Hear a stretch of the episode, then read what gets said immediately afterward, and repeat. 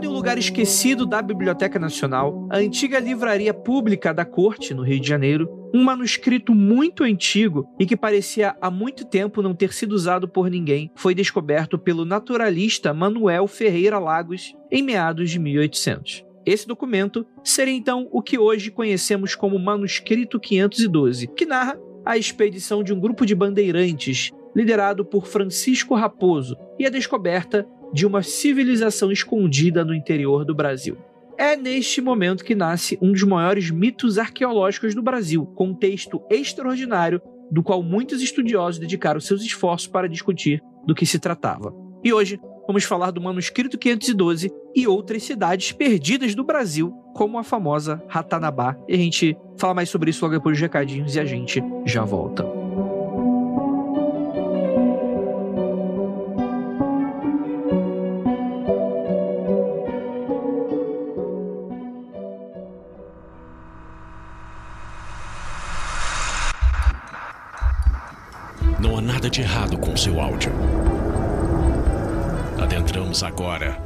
Através dos seus sentidos. Estamos preparando você para o que vai acontecer nos próximos minutos. Além do que conhece por tempo e espaço, o contato com algo além. Não conte para ninguém e nunca olhe para trás, pois este é Mundo Freak Confidencial.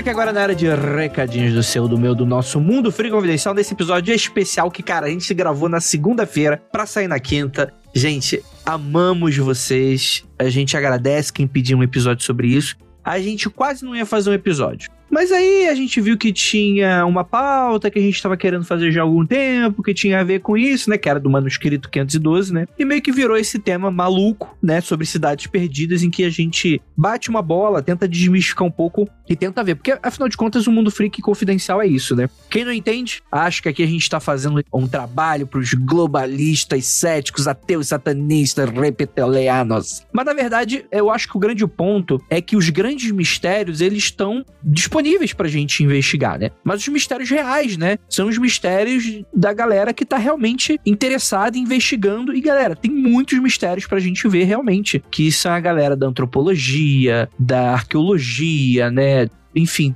historiadores no geral, né, que precisam ir atrás, né, de várias evidências e, e, ver esse tipo de coisa. A gente se compromete nesse episódio a falar um pouquinho disso. Então eu espero que vocês entendam sobre o trabalho desses verdadeiros guerreiros do novo século que está tão ameaçado frente aos últimos acontecimentos. A gente fala mais um pouquinho mais do cast. Mas enfim, antes de, de você ir para ele, eu queria muito pedir encarecidamente um pequeno momentinho para eu falar sobre os recadinhos para você que apoia o nosso trabalho, que gosta do seu conteúdo. Eu acho que é muito importante você parar para escutar a gente um pouquinho nesses momentos aqui. Então, vamos lá. Lembrando a todos que o Mundo Free Confidencial é exclusivo do Spotify e a gente agradece muito esse espaço e essa parceria que, cara, tá sendo tão frutífera, tão frutífera. Então, beijão aí pro senhor Spotify. Lembrando também que a gente tem outros podcasts independentes e que dependem muito do seu apoio. Então, caso você tenha como, quiser, é como se fosse uma assinaturinha mensal de uma revista, por exemplo. Mas bem longe dos valores que tá uma revista hoje, né? Um mínimo de 5 reais você já ajuda a gente pra caramba, galera. E sem brincadeira, é o preço de um cafezinho ali na padaria, na padoca e uma vezinha só no mês. Cara, você já ajuda a gente pra caramba.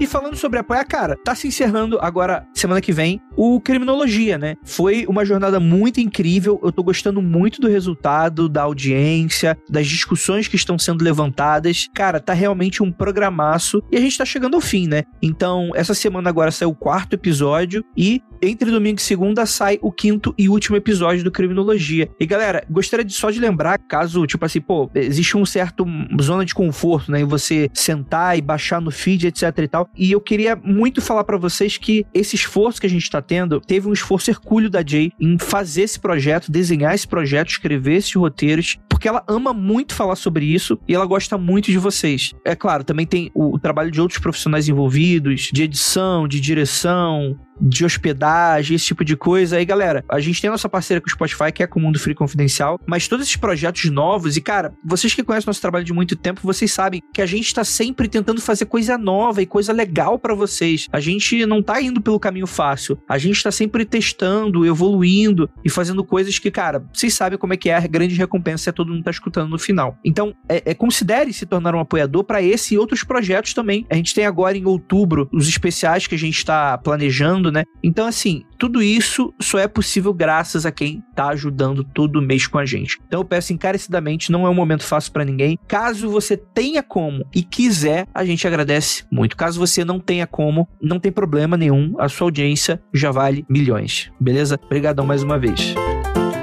Lembrando a todos, siga a gente nas nossas redes sociais, arroba Mundo Freak, tudo junto pro Instagram, e arroba Mundo Underline Freak no nosso Twitter. E é claro que você também pode acompanhar nosso trabalho na Twitch. A gente ainda não conseguiu o, Mundo Freak da Twitch, mas temos aí como Mundo Freak Confidencial, no qual, assim, não tem datas específicas e tal, eu anuncio no Twitter. Então você tem que estar no Twitter, eu falo, ó, galera, hoje vai ter live. E aí quando tiver live, enfim, eu vou enviar tweets e, e mandar stories no Instagram. Então é muito importante você seguir a gente para saber quando as lives vão estar acontecendo. E essas lives são muito interessantes, que, pô, é um conteúdo completamente inédito, completamente diferente do que a gente faz aqui. Sou eu tomando susto com um vídeo idiota de fantasma. É isso, tá? Mas eu prometo que é muito divertido. Eu vou até, inclusive, fazer o seguinte: eu vou, eu vou pedir, Murilo, tem um, um vídeo que a gente acabou de deixar no Twitter, que é o meu vídeo de eu tomando susto. Eu quero que você passe agora só o áudio desse vídeo, por favor. Colocar colocar a câmera dentro de casa, nem fudendo. Justamente. Ai! But they don't find anything. Ai, caralho. So what do you think is going on Eu não here? sabia que, tinha, que era pra aparecer a criança. Eu não sabia que a criança tava viva, caralho. Vai tomar no cu, bicho, do nada. A criança correndo. Cara, vai tomar no cu, bicho. Por que, que a pessoa tem filho? Cara, tá sendo muito divertido as lives, então acompanha, acompanha. A gente geralmente é, começa, faz um- na quinta ou na sexta, ou no sábado, né? Em um desses três dias tá saindo aí as lives. Em breve a gente talvez monte uma agenda mais bonitinha pra você saber sempre a hora exata e o dia exato, tá bom? Agora, vamos falar da nossa Freak Trip. Lá em agranderota.com.br barra Mundo Freak 2022, você vai ser convidado a Ratanabá. Não, você vai ser convidado para uma cidade que existe. Que xadá, cara, galera. Que incrível. Eu, Ira Keller, dependendo do que vocês pedirem, talvez possa ter mais gente, eu não sei. Vou fazer um mistério aqui, pode ter mais gente. A gente tá vendo ainda, mas galera, vocês vão viajar com a gente. Tipo, tipo teve um ouvinte que entrou em contato comigo e falou: Andrei, eu não sabia que eu ia viajar com vocês. Isso mesmo, a gente vai estar lá no rolê com vocês. Deixa avisado, ninguém vai dormir de conchinha com o Keller. Keller vai dormir de conchinha comigo e com a Ira. Acabou, não tem essa. Mas vocês vão estar no quarto do lado, a gente vai estar fazendo vigília, a gente vai estar fazendo um monte de coisa maneira. Então, galera, rolê exclusivo. Então, mandar um grande beijo aí pra Grande Rota. Lembrando que sempre que o link pra você ver todos os detalhes de dias, valores, o que, que vai rolar, qual o conteúdo, você entra agora ali nesse site da Grande Rota que eu vou deixar o link no post desse episódio, beleza? E agora, pra encerrar, anúncio de quarentena. Anúncio de quarentena. Hoje a gente vai falar do Leandro Castro. Ele é músico, compositor, arranjador e sound designer. Atua profissionalmente com música desde os 14 anos. E, cara, ele passou por escolas de música como a Vila Lobos, a UFRJ. E atualmente, além de trabalho com a cantora Luende Castro, ele desenvolve trilhas e efeitos sonoros para o áudio visual. Então, galera, para você que tá querendo uma trilha, você que quer ser, sei lá, sei lá, que você quer músico, que é alguém que compõe uma batida, você tem um canal no YouTube que é uma vinheta, você tem um podcast que é uma vinheta, entre em contato com o Leandro que ele vai trabalhar em algo para você. Eu vou deixar todos os contatos dele do Tumblr, no YouTube, no Twitter, do Instagram, para você entrar em contato com o Leandro e você, enfim, ver todas as trilhas e sonoplastias que você sempre quis e o Leandro agora vai desenvolver para você, beleza? Então é isso, bora discutir aí. Ratanabá? Bora lá, gente. Galera, já de- desculpa, desculpa por esse episódio, mas ele foi necessário. Então é isso. Beijo pra todo mundo, inclusive pro nosso setor jurídico. Até lá.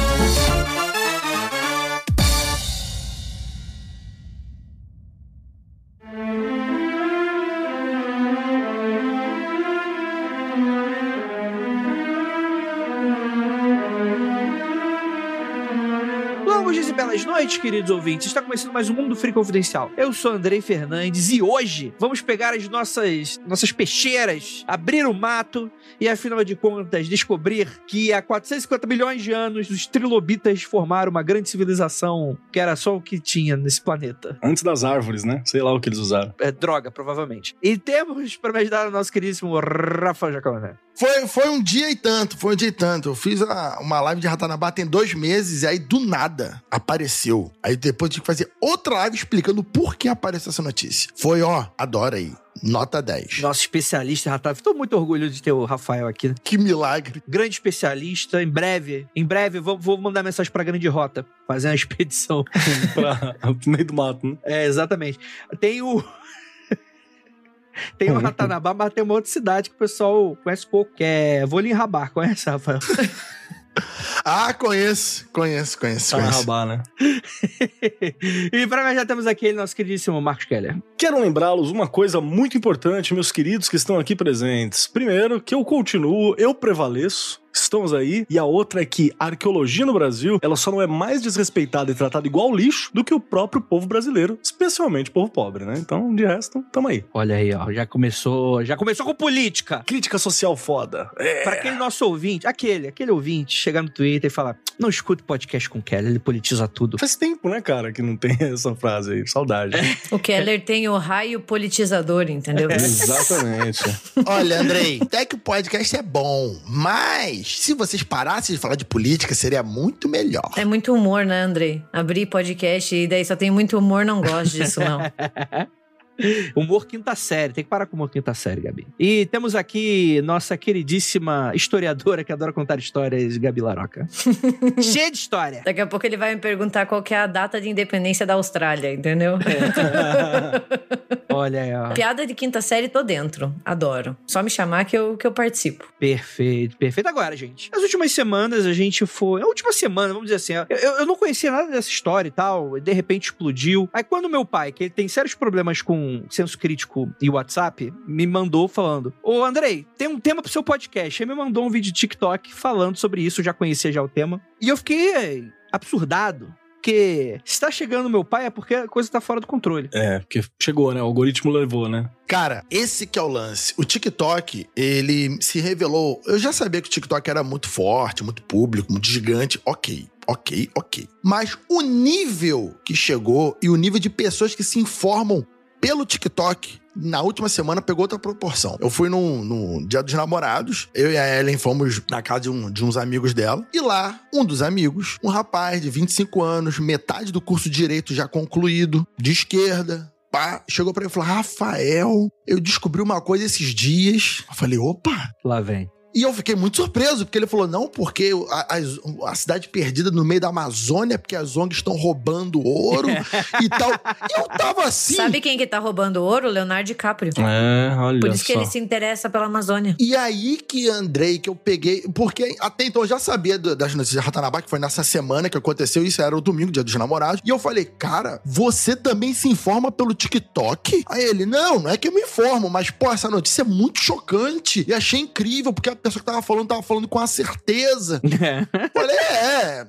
E Aí eu fui, falei ali, gastei 10 minutos ali do, do- da noite ali pra falar pra ele. Ele, ah, pô, ainda bem que eu te falei isso e tal. Eu falei, é. E aí que eu peguei a proporção que o TikTok ele está longe demais. Está completa. Não tá só no, no, no grupo do, do Minion. Tá- não tá só no jovem, não tá só no velho. Ele tá em todos os setores, de faculdade e sem faculdade. Com estudo e sem estudo. Todo mundo. Mas sabe qual é o problema, Rafael? Sabe qual é o problema? O problema é o seguinte: você tocou num ponto certíssimo. Todo mundo já caiu uma fake news. Eu caí na fake news do Habibs, eu não sei se vocês lembram, no 1 de abril, da esfirra de feijoada.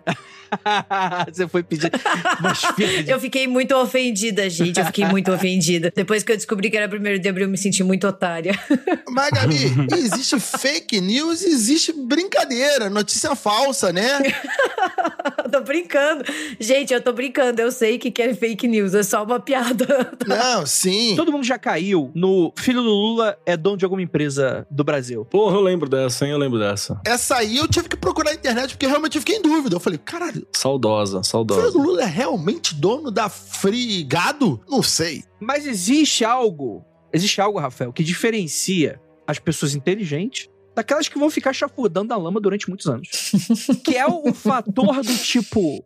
Peraí, alguém vem com uma informação diferente, vou procurar saber e a pessoa muda de opinião. Sim, isso é essencial. E fala, porra, não é esse cara que eu acabei de conhecer uma rede social e foi me mandado pelo tio Cledesvaldo no WhatsApp? Talvez esse cara não seja exatamente a maior autoridade daquele. Não querendo cair também numa questão falaciosa do. Falácia da autoridade, não é isso. Mas, tipo assim, se eu tô com um problema no coração, que eu preciso de uma operação, eu posso ir no, no açougueiro ou posso ir no médico. Eu acho que Açougueiro, claro, obviamente. eu iria no médico, né? Então, é tipo assim, então, é- é- existe meio que uma, uma- uma- um fluxo correto das coisas, né? Que precisa se seguir, né? É o que eu acho, pelo menos. Afinal, só porque o açougueiro vem de coração e de vez em quando corta alguns, não quer dizer que ele entenda de tratamento de coração. Às vezes o, o açougueiro é satanista, né? Gosta de tirar Porra! coração de- dos outros, né? Em rituais macabros. Você, açougueiro satanista que tá aqui com a gente, que se sentiu ofendido, manda e-mail. Porque alguém vai se ofender com esse episódio. Pode ter certeza, manda entendeu? e-mail, manda e-mail. Ah, mas eu vou, eu vou fazer questão disso. Porque, diferente das pessoas iluminadas e não rancorosas, eu sou uma pessoa muito rancorosa. E eu faço a questão absoluta de ofender todos aqueles que discordam de mim. Eu também. Eu sou bem rancorosa. Eu perdoo, mas eu nunca esqueço. Isso é curitibana, então isso aí é meio sine qua non. É o frio de Curitiba é o coração de Gabi Laroca. é isso que mantém a temperatura assim.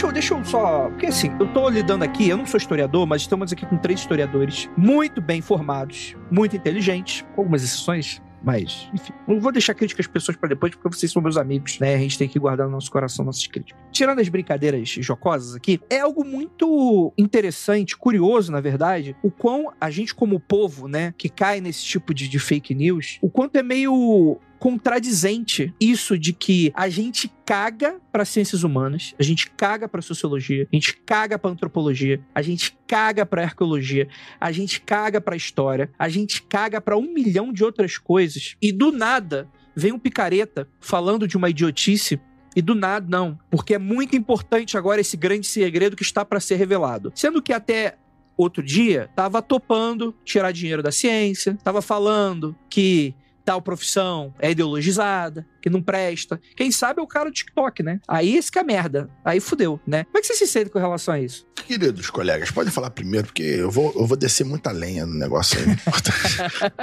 Primeiro que a gente já tem a, a autoridade das ciências humanas sendo retiradas a todos os momentos, né? Então é uma coisa que tá sempre sendo retirada. No Brasil, especificamente, nos últimos tempos, está sendo retirada a autoridade também de outras ciências. Então a gente tá junto nesta grande merda. Mas as ciências humanas a gente sempre sofreu isso, né? Porque é uma ciência específica, ela tem um olhar específico, né? Existe uma subjetividade que você pode, assim, deve entrar em discussão, mas tem método, né?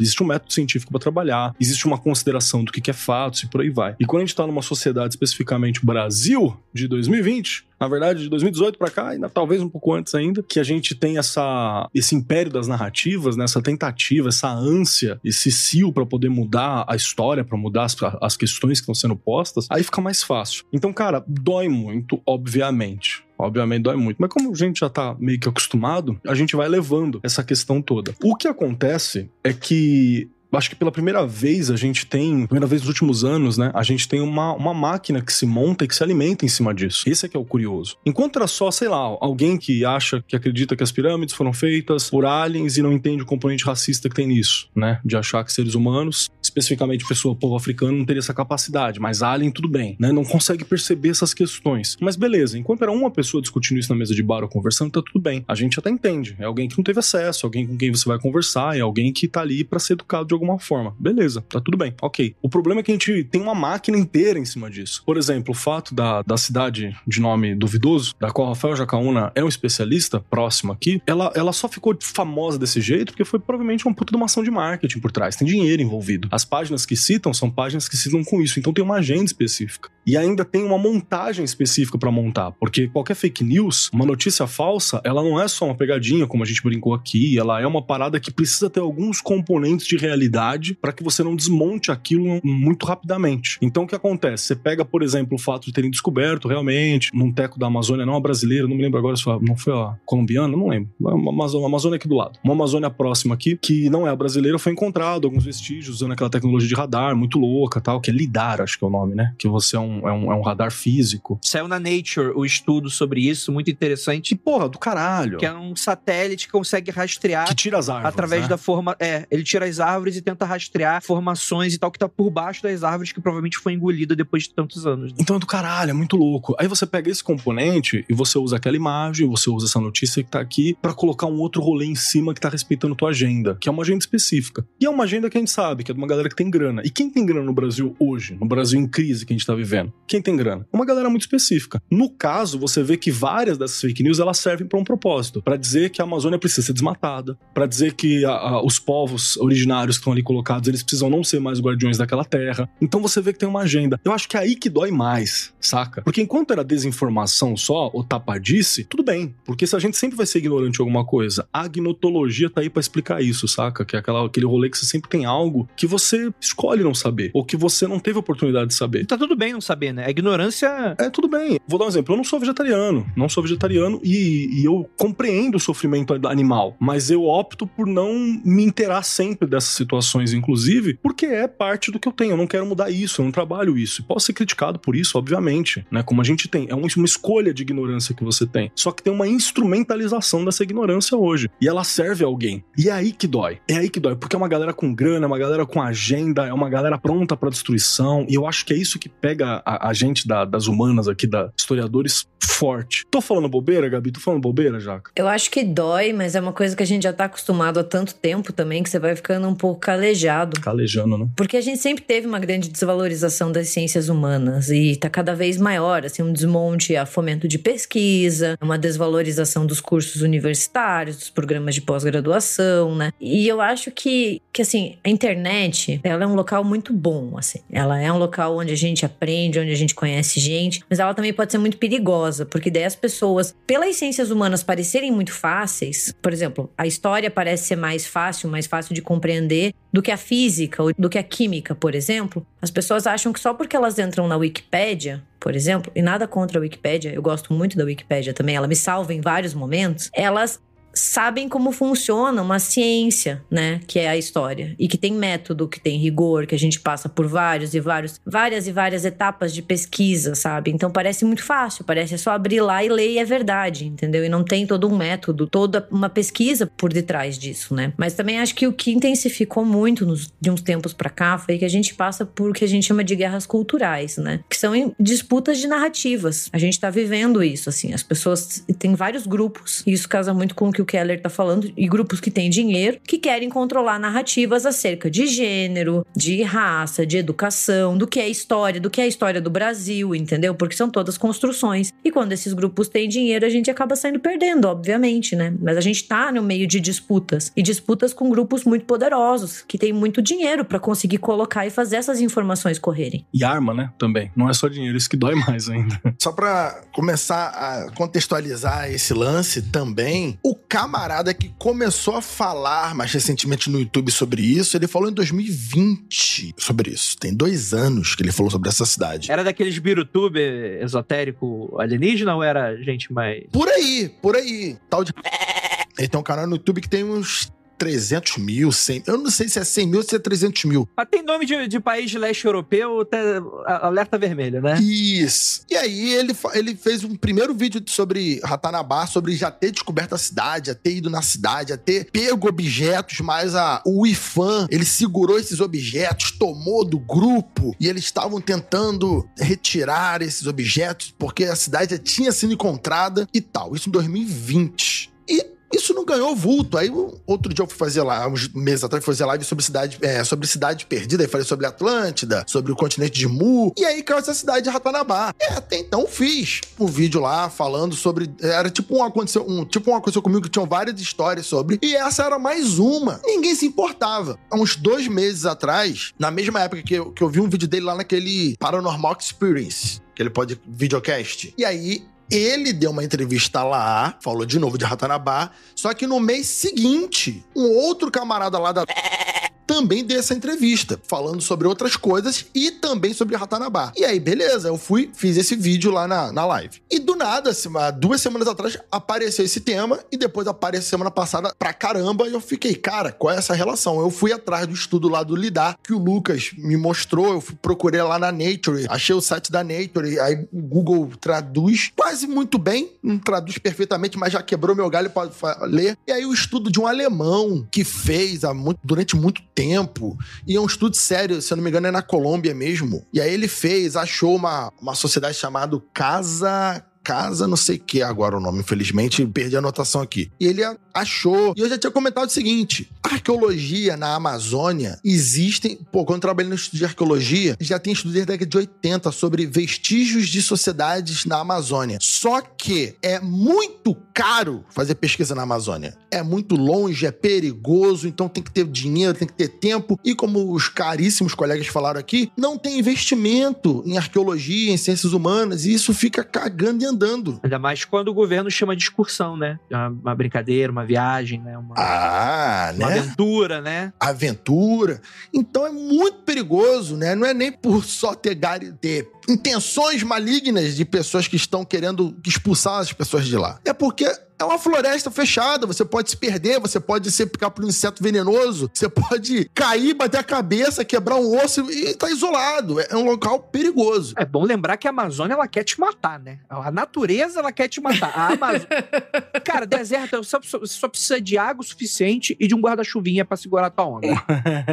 Na Amazônia, bicho, tudo quer te matar. É isso. A Amazônia é louco. E a- o nome da civilização é Casarabe, se eu não me engano. Muito obrigado, Kelly. E é realmente, a, a- a Amazônia tá aí. Tá aí a galera que quer fazer as transamazônicas, vamos fazer. Você cortou aqui, deu dois passos, ela toma aquele espaço de novo, né? Exceto se você meter trator e gado, que é o que a galera tá fazendo pra acabar com ela. Mas ela tem uma, uma, uma habilidade muito grande de sobrepujar, né? Locais abandonados, assim, a Amazônia. E o cara fez o quê? Agora, casou de começar a fazer propaganda anti-ONG no momento crucial do governo agora. Olha aí.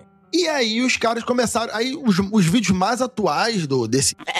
Ele começa a falar bem do IFAM. O que ele falava que o IFAM era o inimigo, que parava, que ele começou a falar. O atual governo nos apoia, nós fazemos. Ele fala duas coisas muito importantes: que o atual governo apoia e que ele usa dinheiro próprio, ele não usa dinheiro público, porém ele recebe apoio do. do da.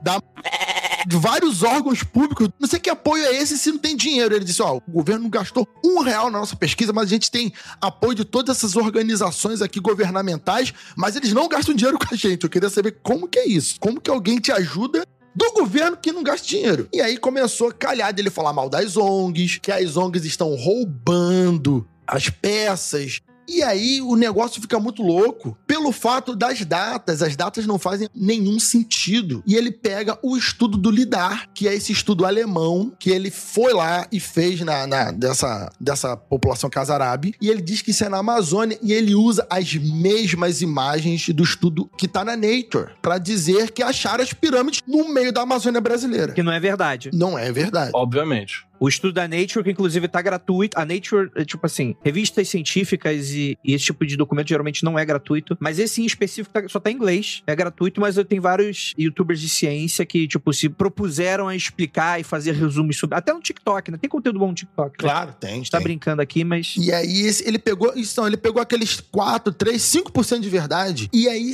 a pessoa cai, cai assim, vê isso no TikTok, dá um Google, vai achar esse estudo, aí a pessoa fala: "Pronto, é verdade". Caramba, é verdade, aqui o estudo está aqui. A foto que o cara mostrou no TikTok tá aqui na, na revista científica. Pô, é isso. E aí ele começa a enganar muita gente com esse papo. Aí casou que o ministro, que não é ministro lá, o recebeu o camarada lá no, no, no palácio governamental, tirou foto com o responsável lá da pipa tudo esse aí. A gente não quer muito processo, não. É, o nome desses caras é foda porque eles estão com advogado pra caralho, tá? Estão com advogado pra caralho, assim. Ah, ô. Aham, é. É galera que faz ego search, assim, sabe? Só pra meter processo. Que eles estão direto pesquisando gente que tá falando. Assédio jurídico o nome, né? Parece, é, é como eu falei, contradizente, porque fala, pô, é uma pessoa que não tá cagando pra povos originários, tá cagando pela história, tá cagando pra arqueologia, acha que gastar dinheiro com isso é ruim, tinha que derrubar a parada toda e fazer um, né, fazer um grande pasto, né? Porque o Brasil tá deixando de produzir todo esse discurso, etc e tal. E do nada muito curioso, aparece um interesse desse de repente, que nada mais é do que você legitimar justamente isso, né? Você rapar todos esses povos originários por, uma loucura, né? Tipo assim, não é muito diferente do que o nazismo fazia. E é, dá pra falar isso com muita tranquilidade, né? Na verdade, todos os grandes governos, eles procuram uma legitimação histórica originária, seja lá qual for, pra falar, não, a gente é fodão, né? Desde a Grécia, tipo assim, ah, o Deus fundou a cidade e tal. Mas, tipo assim, é interessante quanto isso é pra viabilizar essa narrativa que é grotesca, né? Eu que sou autor, mano, é muito difícil. Se eu escrevesse um livro que os vilões são essas pessoas, Parece piada, né? todos os meus leitores iam me criticar falando que era muito fantasioso e era muito caricato, né? E é impressionante, impressionante isso. Ô, ô, André, a discussão do Twitter dessa semana passada pra cá, saindo um pouco de Ratanabá, sobre The Boys, foi o, o, que The Boys fez lá com o Capitão Pátria, falando que é igualzinho o Trump e um presidente brasileiro aí falando sobre o Covid, sabe? Que não tem nada a ver, aquele discurso idiotão que a pessoa, pô, esse seriado é idiota, ninguém faz isso. Ah, é, realmente. É tão, é tão óbvio que fica até. Que bobagem o cara tá falando. É só é triste, né? Chega uma hora que a gente só fica triste, né? E detalhe, uma coisa que tem em comum entre Ratanabá e o manuscrito que a gente tá falando aqui é um em comum a quantidade de tesouros que tem nessas cidades perdidas, né? O cara disse no vídeo dele lá em 2020, se não me engano, esse é de 2020 também, que a quantidade de tesouros que existe em Ratanabá daria pra todo mundo do Brasil ficar bilionário com B, bilionário. Vamos encontrar Ratanabá, então, gente. Pelo amor de Deus, onde que tá essa...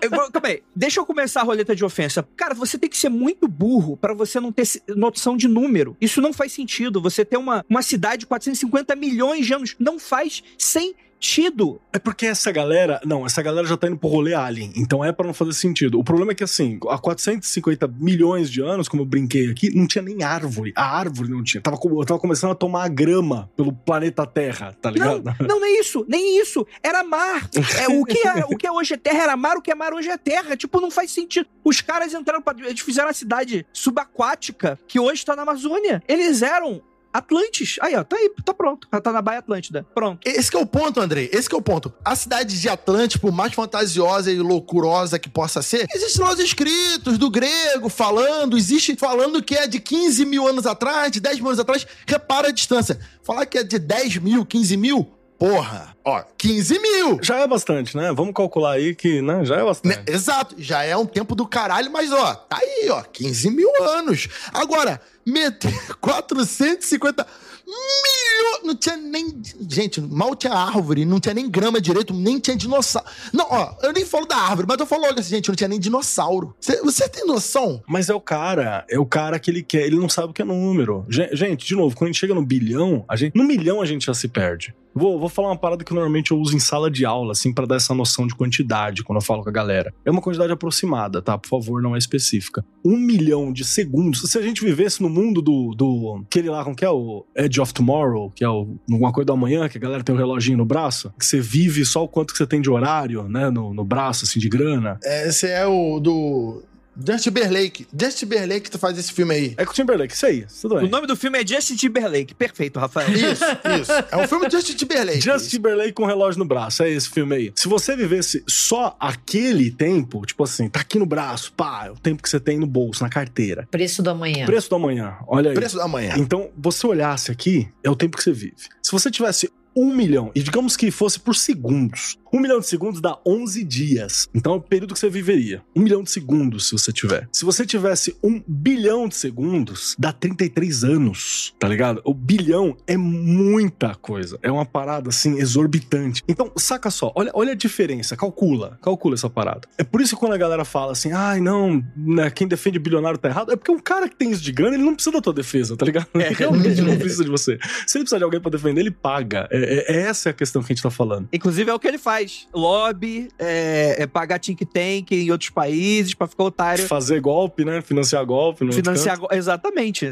Falar que vai comprar alguma rede social e não comprar, e os boboca defendem ele ainda. Exato. Então, quando a gente fala que vai deixar todo mundo bilionário, todo mundo é muita gente, né? E bilionário é muita grana. E aí, só pra gente continuar destrinchando aos poucos, né? Você tem esse, esse conjunto. Por que isso ganhou corpo tão rápido nas redes sociais? Por quê? Porque a máquina do bot cresceu em cima. Não à toa que o, o ministro, que não é ministro lá, o, o- Tava junto com o cara. Foi tudo junto. O efeito ganhou, a notícia ganhou as redes sociais, o TikTok e tudo mais, porque ele ia visitar alguém do governo. E aí os bots começaram a DRT, falar sobre. E do jeito que você tá falando, eu não conhecia nada disso, mas você tá falando que pelo menos essa história tem pelo menos uns dois anos. Com muita coincidência, isso apareceu, inclusive exaltado pelo governo, com o desaparecimento do Dom e do Bruno. Quase como se a tag Amazônia, tipo, precisasse de um outro assunto pra ser tratado no mesmo período, né? Pra ninguém falar sobre outro assunto, né? Curiosamente. né? Curiosamente. Sabe o que parece? Parece uma forma até de você desviar o debate da onde ele tem que estar. Porque daí alguém procura a Amazônia e você tá lá com os bots e com os tweets e TikTok sobre Ratanabá sendo impulsionado, né? E daí eu acho que tem duas camadas, assim, dessa situação.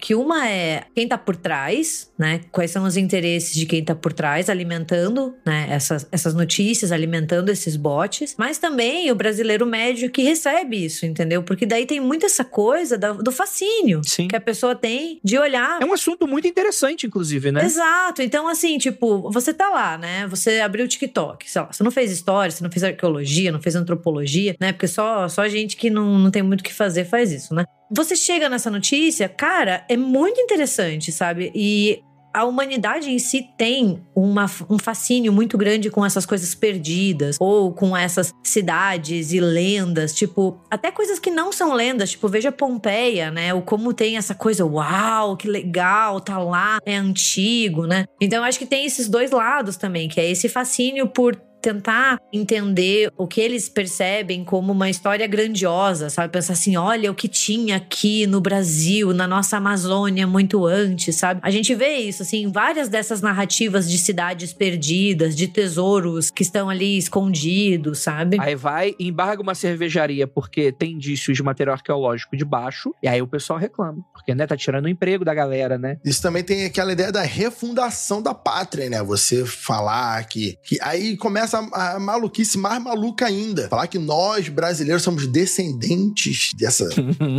é descendente. E aí começa a loucuragem no nível incomensurável, porque vai até contra a Bíblia. Se, se- Sabe por que faz muito sentido também? Essa, é porque é uma construção de uma identidade nacional e a gente tá passando por esse momento de, de guerras culturais e de disputas de narrativa e você quer criar essa história do Brasil como descendente desse povo de Ratanabá que tava há milhões e que era muito rico. Veja só como o brasileiro sempre foi assim, porque é aquilo que, que muitos historiadores já apontaram, né? Todas essas tradições e todas essas identidades, elas são inventadas. A gente cria elas em determinado momento até que elas parecem tão naturais que parece que existe uma identidade brasileira, como se isso não fosse uma construção. É, tipo, nas margens do rio Ipiranga, bradou sua espada heroicamente e decretou. E como se não fosse uma construção, né? E daí você volta pra uma ideia de Ratanabá, você pensa assim, uau, o povo brasileiro foi grande desde bilhões de anos atrás. Mas é o povo brasileiro e não indígena. Exato. Exatamente. O brasileiro alien. E porque a gente se coloca daí como uma vanguarda da civilização, entendeu? Uau, olha como a gente é foda, entendeu? A gente tava, a gente era rico, entendeu? É foda, mas para algumas pessoas isso é, é legal, entendeu? Você conta, olha, tá vendo? Olha o que descobriram. E tem a importância, né? Porque, tipo, o cara não gosta de se sentir um merda. Que às vezes, muitas vezes ele é, né? Precisa procurar essa parada. Deixa eu meter só uma última crítica aqui, que eu acho que é uma parada também geral, que assim, a gente tem esse, você mesmo falou, né? Ah, valoriza a arqueologia quando ela tá nessa ideia pirada, né? Na hora que você encontra um sítio arqueológico embaixo da cervejaria, você reclama porque tá tirando emprego. Mas é que tem um rolê que a gente prefere, no geral e como povo e tal, e por ser mais fácil, você prefere ter um carinho pelo imaginário. Então todo mundo adora o indígena imaginário. O bom selvagem, Que é né? aquele indígena ideal na cabeça, né? Aquele conceito do indígena, do, da criancinha fazendo cocar de folha de sulfite pintada, e ai, os índios, ah, ah, ah, ah, usando esses termos e por aí vai. Mas o indígena real, ninguém se importa, né? Todo mundo adora o cigano imaginário. Ah, olha lá, minha coração cigano, a vida cigana, não sei o quê, blá, blá, blá. Mas o, o povo Roma normal, o povo Sinti, o povo Calé,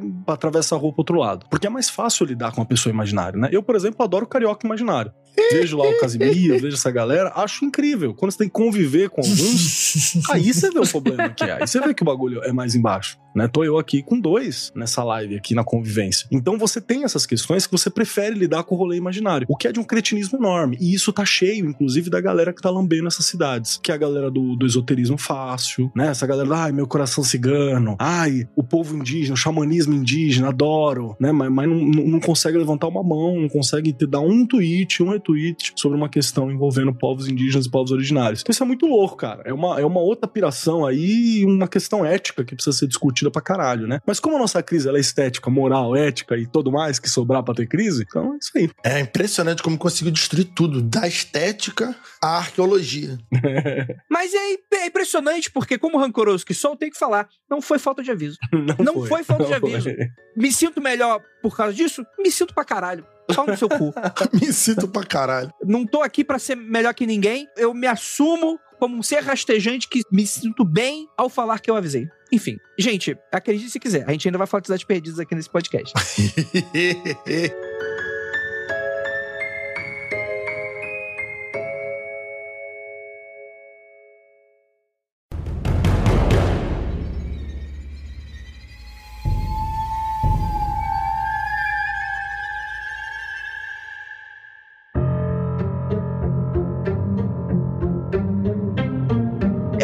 resgatar um pouco da história, muito. Porque eu não sou historiador, mas eu queria resgatar um pouco desse rolê, afinal de contas, o que, que tinha aqui antes de 1500? Porque isso é, é de suma importância e parece que a história do Brasil começa em 1500. Isso não é verdade. Por mais que tipo, o nome Brasil, né, foi realmente uma invenção portuguesa, né? Aqui existia um território e Pra quem acha que não, existiam diversas culturas e diversos povos, inclusive muitos diferentes culturalmente entre si. Alguns, inclusive, falando línguas tão diferentes que eu tava vendo alguns vídeos no YouTube que o, o tronco linguístico, muitas vezes, é a mesma coisa se tu comparar um coreano com, sei lá, o francês. O Brasil é imenso, né? O Brasil é continental e vamos lembrar que antes de existir essa figura territorial do Brasil, tipo assim, o, o indígena vai estar lá do- na Bolívia, aqui no Brasil, às vezes é o mesmo indígena, né? Então, a forma como isso foi dividida foi depois. Mas a história é muito interessante, né? Porque os povos que chegaram aqui, porque eles chegaram, a vida humana, né? Tem o, o Homo sapiens, antes do Homo sapiens sapiens, data de 350 mil anos, né? Pelo que eu andei lendo e tal. E o- esse homem mais moderno, né? o Homem sapiens sapiens, né? Ele é dos últimos 15, 20 mil anos, mais ou menos, né?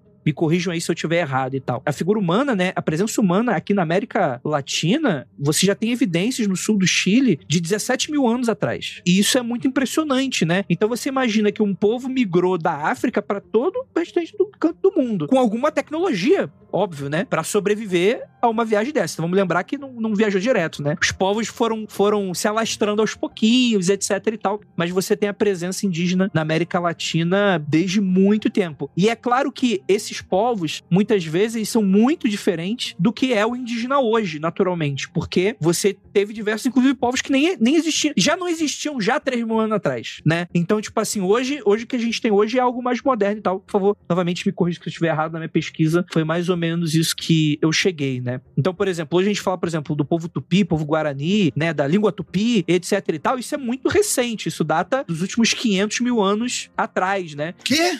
Falou 500 mil anos, aí ficou estranho. Não, de 500 a mil anos, de 500 mil anos atrás, né? Tipo, Eu também entendi 500 mil. Eu falei, ué? E assim surgiu Andrei Nabá, né? Outra, outra parada.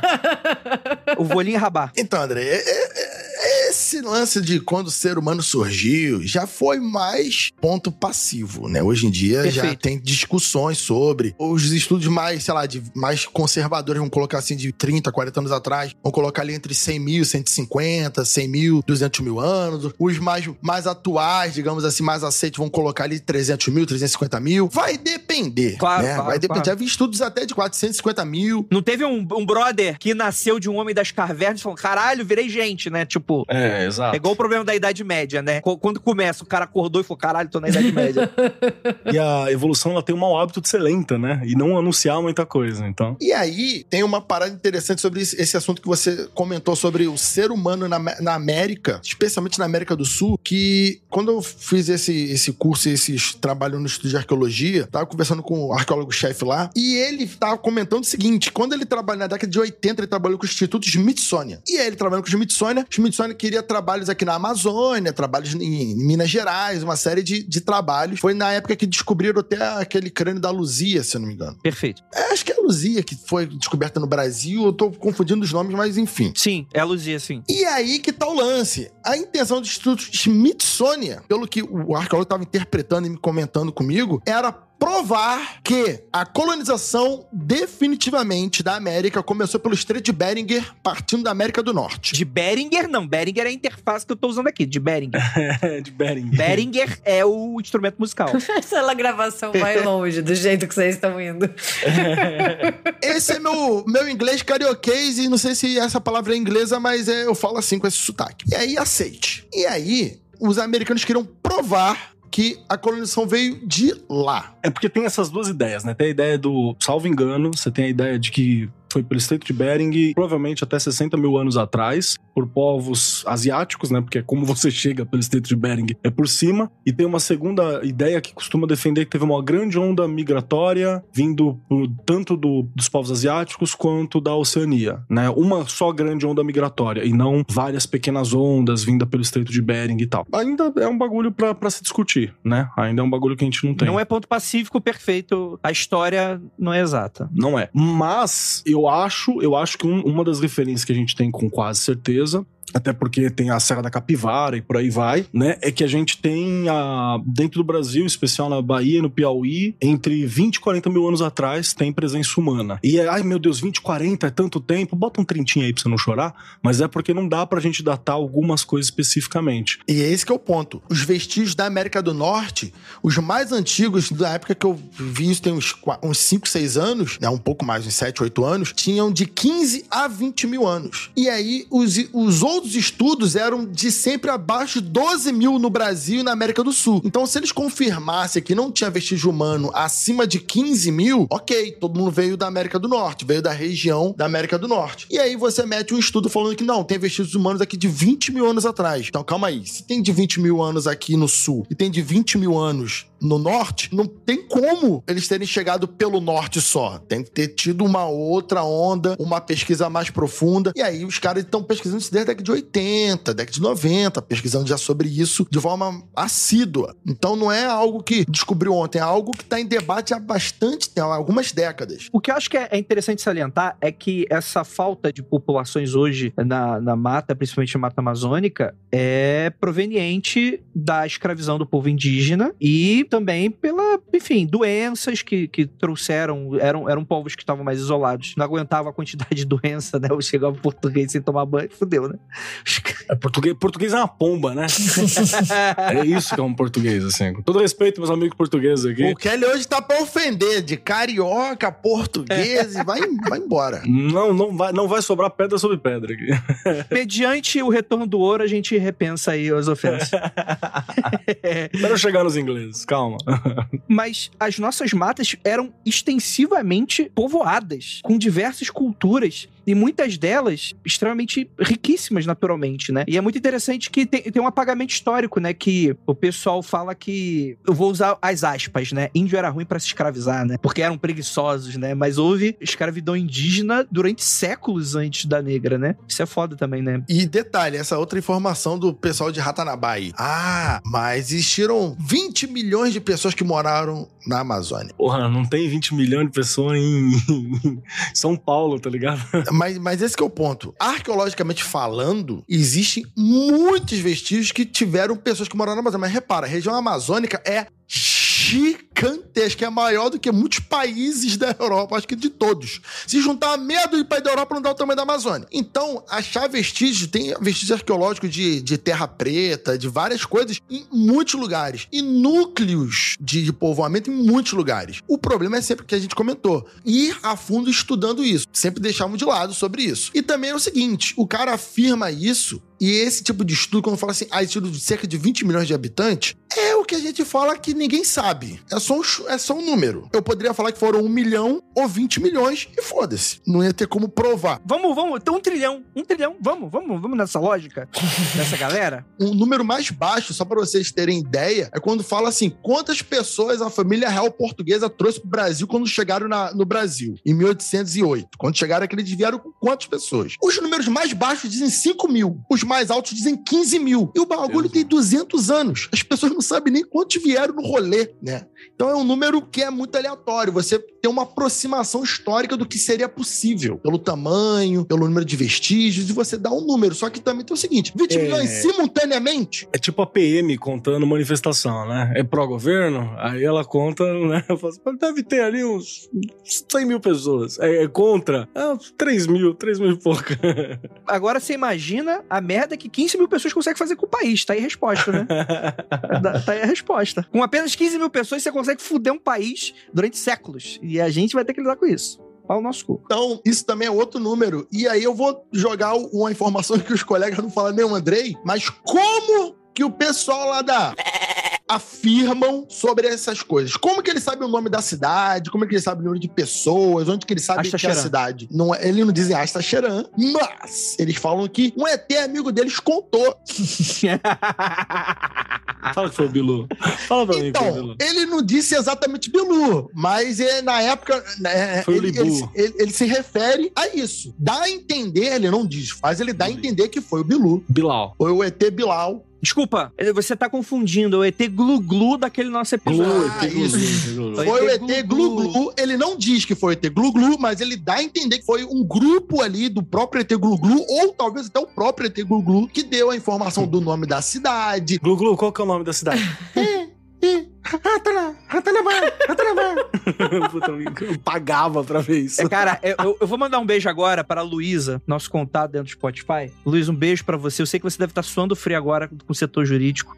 Quero mandar um beijo pra Lu também, porque ela cuida da gente também lá no RDM, então. Perfeito, perfeito. É uma mãe. Ela sofre em dobro cuidando do mundo dobro. freak e do RDM, coitada.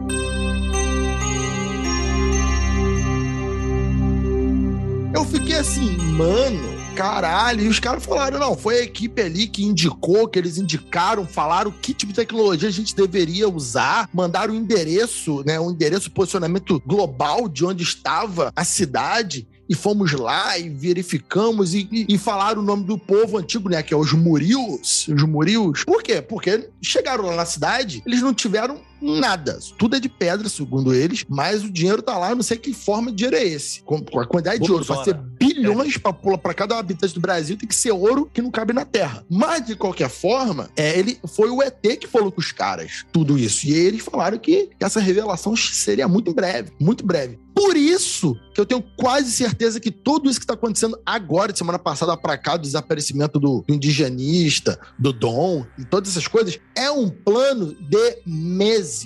Não, não foi, não- isso não aconteceu. Ih, vamos falar aquele bagulho agora porque aconteceu. Não, já tava há meses assim, ó. Ah, não, tem uma pasta escrito assim, imbecilidades para momentos-chave, né? Aí você tem uma série de palavras-chave assim pra encontrar, tipo assim, ó, preciso subir isso aqui. É. né? Aí você... Amazônia, o que tem na Amazônia aí pra gente subir quando acontecer aquele esquema? Ih, esse aí é bom. Esse aí é bom que o pessoal gosta. O cara já gravou no podcast. Manda ele naquele podcast lá. Isso, sobe lá, aquela pauta lá e vai por aí. Então, assim, só pra eu finalizar essa parte. Existem civilizações antigas na Amazônia. Existe provavelmente construções, inclusive o gado, a galera que tá expandindo, fazendo e tal, eles destroem as coisas que os indígenas deixaram hoje. Tipo, tem hieroglifos construídos na Amazônia hoje em dia. E os fazendeiros de pasto, eles destroem esses hieroglifos. Hieroglifos. Atualmente, semana passada, construções grandes de pedra que dá para o lidar pegaria,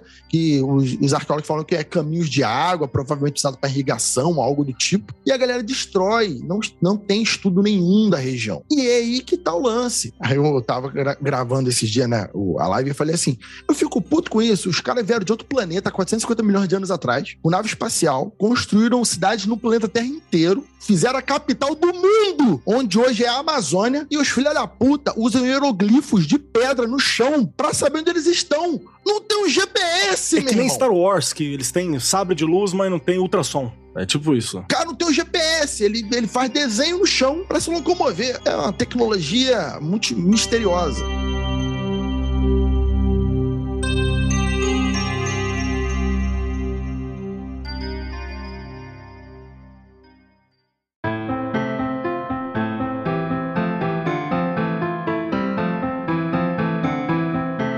Esse lance de você ter cidades perdidas não é algo novo para a região, inclusive para o continente, né? A gente já teve já nosso episódio sobre Eldorado, nosso Mundo Freak Confidencial número 197, que a gente tá falando sobre expedições espanholas em regiões próximas procurando, né? Cidade, uma cidade perdida, de ouro e tal. Era, era basicamente uma expedição para você abrir, ver o que, que tem, ver as riquezas, descobrir as paradas, né? Isso não é muito diferente. Agora, você tem de fato cidades perdidas, né? Eu posso estar falando alguma bobagem, por favor, me corrija. Deu a impressão de alguns. de alguma galera do YouTube que tava falando sobre essa questão das cidades perdidas. Por que, que os indígenas abandonariam essas cidades e tal? E alguns estavam falando que, de, de certa maneira, pode ter acontecido algo como aconteceu na Idade Média. Houve um êxodo das grandes cidades por alguma crise de, de algum ponto, né? Seja por causa, sei lá, de uma doença, seja por causa de invasões. Vamos colocar aqui bárbaras, né? Mas não faz muito sentido isso dentro do contexto amazônico, né? É guerra, guerra, etc e tal. E você teve um êxodo no qual é, se pulverizou, né? Então você não tem, por exemplo, acontecia os astecas, nas grandes cidades astecas, né? Em que ainda existiam quando os espanhóis tinham, né? Aqui provavelmente já tinham sido abando- abandonadas antes disso, né? Isso que você está falando é muito importante porque morar em cidades grandes, né, como as do astecas, maias, incas e tal, assim como as nossas, existe uma complexidade de trabalhadores. Você não simplesmente mora numa cidade grande e ela funciona autonomamente em volta de você. Então, se você não tiver as pessoas daquela sociedade trabalhando para aquela cidade funcionar, provavelmente fica muito melhor as pessoas irem para o campo, irem para cidades menores e abandonar aqueles grandes centros devido a doenças, devido a guerras e outras coisas do tipo. E aí é, consta, né, alguns estudos, muito poucos, porque de fato, América Latina, enfim, né, estuda bastante o que pode, o que o dinheiro dá, né, com relação a isso e tal, mas é dito que existiam grandes estradas de pedra, né, com populações vizinhas próximas, que o fluxo de gente era um negócio imenso, muito grande, né, que você teria diversos recursos tecnológicos, assim, que a gente pensa, pô, e isso que é o foda, que, eu- que eu- a gente já tá falando bastante do racismo, de você tirar isso do indígena pra dar pro alienígena, né, mas a gente tem essa coisa, né, a gente imagina o romano, porra, todos aqueles aquedutos, né, levando água, né, todo um sistema de, de termas, né, de banhos coletivos, né, aquela coisa que é super intrínseca porque foi da onde veio a cultura ocidental, né, pica demais, né, mas o indígena tinha muitos desses recursos e que, enfim, acabaram se perdendo com o tempo, né, foram destruídas com invasões de colonizadores, né, as próprias guerras talvez já tivessem enfraquecido bastante disso, né. Mas sabe o que é também, André? É que assim, muitas vezes vai pensar sobre as cidades mesoamericanas e até aqui na América do Sul, e todo mundo espera uma, uma Tenochtitlan, né? Que é, que é a cidade gigantesca que você tem no México e por aí vai da civilização azteca. E cara,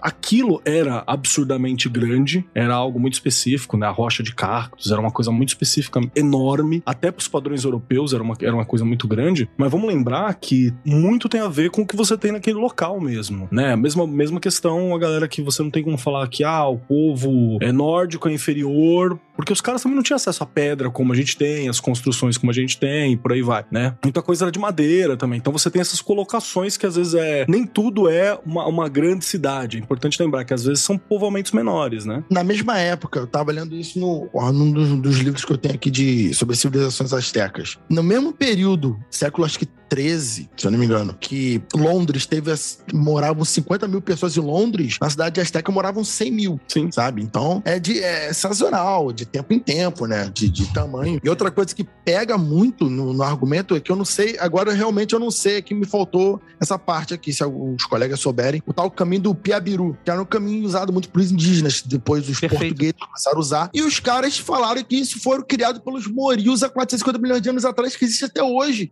Caminho! Sambinho de Piabiru que os indígenas desenvolveram, não sei o que. Os caras falaram que, que não, foi feito pelos. Aí, fortes portugueses, que os caras. Ah, não, esse forte aqui, estrela, não foi os portugueses que fizeram, não. Foram os Murios, ah. Os caras estão pegando tudo, né? Eu acho que essa necessidade, às vezes, de criar uma, uma super civilização, entendeu? Como se isso tornasse o nosso passado mais glorioso e mostrasse como nós somos um povo forte e foda. Só que isso vem ao mesmo tempo de uma desvalorização de culturas que estavam lá, entendeu? E que eram em menor número, né? Ou que ninguém se interessa em estudar, sabe? Sei lá, tipo, a galera fica falando muito de Europa e, e só que daí só se volta pro Brasil quando pensa, entre muitas aspas, na descoberta. Ninguém quer pensar no que tinha antes de 1500 e tinha muita coisa, né? Por exemplo, a gente pensa até no sambaquis, né? Que, poxa, estima-se, né? Que eles possam ter sido ali entre 8 mil a 2 mil anos atrás. Porra, daí ninguém se interessa, mas daí quando a gente fala de uma civilização de 450 milhões, com muito ouro, daí os olhinhos brilham, entendeu? Também por causa dessa construção. Gabi, o que é um sambaqui?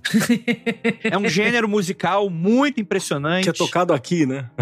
não, não. Os sambaquis, eles estão distribuídos pela costa ali, né? E quando os europeus chegaram, chamou bastante atenção, porque como se fossem montinhos, né? Agora, claro que tem coberto graminha, essas coisas, e são conchas e resíduos alimentares que mostram, né? E outras coisas também que mostram que tinham povos por ali, né? Que se descartavam, jogavam e foi criando, né? Essa, essa crostinha bonitinha, assim. E isso mostra como tinha populações ali, entendeu? Então, eu acho que essa é a questão, assim incomoda um pouco esse fascínio pelo Ratanabá, porque parece que é um fascínio que vem em descaso de outras culturas e de outros povos que sempre estiveram ali que nunca ninguém quis entender. Ou nunca não, ninguém, né? Porque tem gente que tá interessada, mas tô falando assim de uma opinião mais geral, né? Porque tem, tem galera que tá estudando, tem gente que tá interessada, mas daí parece assim que tem que ser algo muito grande e muito estratosférico e fora da realidade para chamar atenção, sabe? Os sambaquis, eles têm uma, uma história muito legal, tal, que é um povo que vivia aqui no- na região litorânea brasileira há muitas, muitos, muitos mil anos atrás, como a Gabi falou. E tem uma história engraçada e meio triste ao mesmo tempo, que o Instituto de Arqueologia estava fazendo um trabalho na escola, aqui né, em Duque de Caxias,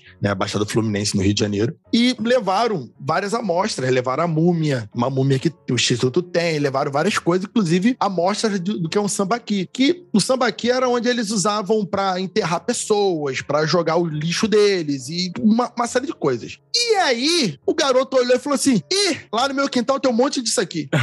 aí o arqueólogo olhou: O quê? Essa- essas conchinhas aqui tem lá no meu quintal, pô. Aí é minha onde tu mora. Aí o garoto tá, deu o endereço: é um morro aqui em Duque de Caxias. Um morro, um morro, altão, um morro, né? Tem, sei lá, 100 degraus pra chegar na casa do moleque. O morro inteiro é um sambaqui. O Morro Inteiro Sambaqui. Tem vários. É uma favela e a favela está em cima do samba aqui. Foi cavar, né? Pra construir, botar tal. E é, cheio de concha, que porra é essa? Porque aqui não tem praia, porque tem um monte de concha aqui. Pra quem quiser pesquisar, cara, procura pelo Sambaqui da Carniça, em Laguna, em Santa Catarina. Porque ele é um sambaqui que ele é um- uma montanha. É um, é uma- um morro enorme, assim, que é um sambaqui. Você tem sambaquis gigantes, gigantes, assim. Aqui no Rio de Janeiro tem na no- alguma cidade da região dos lagos, agora não lembro se é região dos lagos ou se é região da Serra, da, da Mata. Tem um museu que é em cima de um sambaqui e o chão dele é todo de vidro. Você pode andar enquanto tá olhando a E- construção e tal, é bem maneiro. E detalhe, assim, são sambaquis, eles têm até, até acho que che- beira dois mil anos, deve ser 1.600 anos, por aí, né? Tem mais, diz que, a, diz que a estimativa pode ser entre 8 a 2 mil, dependendo do. É. É uma estimativa grande, porque como eles estão distribuídos pela costa e também em outros lugares, e o país é muito grande, você tem muita coisa que data de várias épocas diferentes, né? Essa é a questão. Por isso que tem alguns que chegam a 10, 20 metros, assim. E muitos foram destruídos pelos portugueses para tirar rocha calcária, para tirar calcário, assim. Eles arregaçaram para utilizar em plantação, para fazer pintura, para fazer cal, para fazer um monte de coisa, assim. Então, vários foram arrebentados, assim. Ou construíram uma favela em cima, como o caso do que o Jaca falou. E tem outros, se você quiser, ai, mas eu quero, mas eu gosto daquela cultura bonitinha que vai fazer, cara, procura os vasos da cerâmica Tapajó, dá uma olhada. Você tem vasos, assim, de um acabamento para deixar qualquer europeu com, com ver- vermelho, assim, ó. Vocês conhecem aquela lenda urbana do Majora's Mask?